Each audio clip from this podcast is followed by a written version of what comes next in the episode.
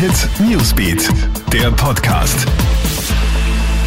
Hallo, Gilbert Stadelbauer da. Einen schönen Dienstagmorgen wünsche ich dir. Ich habe die aktuellen Meldungen für dich.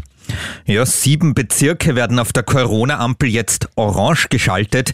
Diese Empfehlung hat die Ampelkommission am Abend nach stundenlangen Verhandlungen abgegeben. Das sind die Städte Wien und Innsbruck sowie die Bezirke Kufstein, Dornbirn, Bludenz, Mödling und Neunkirchen. Für Innsbruck ist sogar eine Rotschaltung im Raum gestanden. Zusätzlich wechseln zahlreiche Regionen auf Gelb, darunter fast ganz Oberösterreich und weite Teile Niederösterreichs.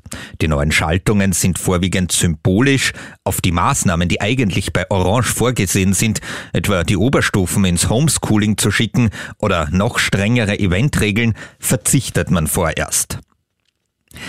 Einen großen Corona-Cluster gibt's an der Wiener Musikuni und der Wiener Staatsoper. Musikstudenten hatten im kleinen Theater an der Gumpendorfer Straße in Wien die Operette Die lustige Witwe aufgeführt. Jetzt finden's die Betroffenen weniger lustig.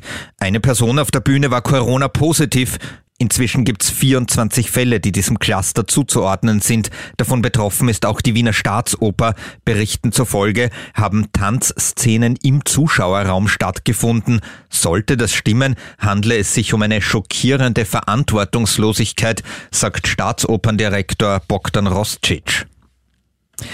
Auch die weltbekannte Thanksgiving-Parade in New York kann dieses Jahr wegen Corona nicht in ihrer gewohnten Form stattfinden. Es wird nur eine Online-Version geben, kündigen die Veranstalter jetzt an. Normalerweise marschieren da 8000 Tänzer, Musiker und Verkleidete auf, die riesige Heliumballons durch New York tragen. Letztes Jahr haben drei Millionen Menschen am Streckenrand und etwa 50 Millionen Menschen im Fernsehen zugeschaut. Und gibt es Leben auf der Venus? Forscher haben jetzt Hinweise darauf gefunden. Mit riesigen Teleskopen haben sie in der Atmosphäre unseres Nachbarplaneten das Gas Monophosphan aufgespürt. Bei uns auf der Erde gibt es dieses Gas auch. Es wird entweder von Kleinstlebewesen oder industriell produziert. Wie es auf der Venus entstanden sein könnte, darüber rätselt die Wissenschaft jetzt.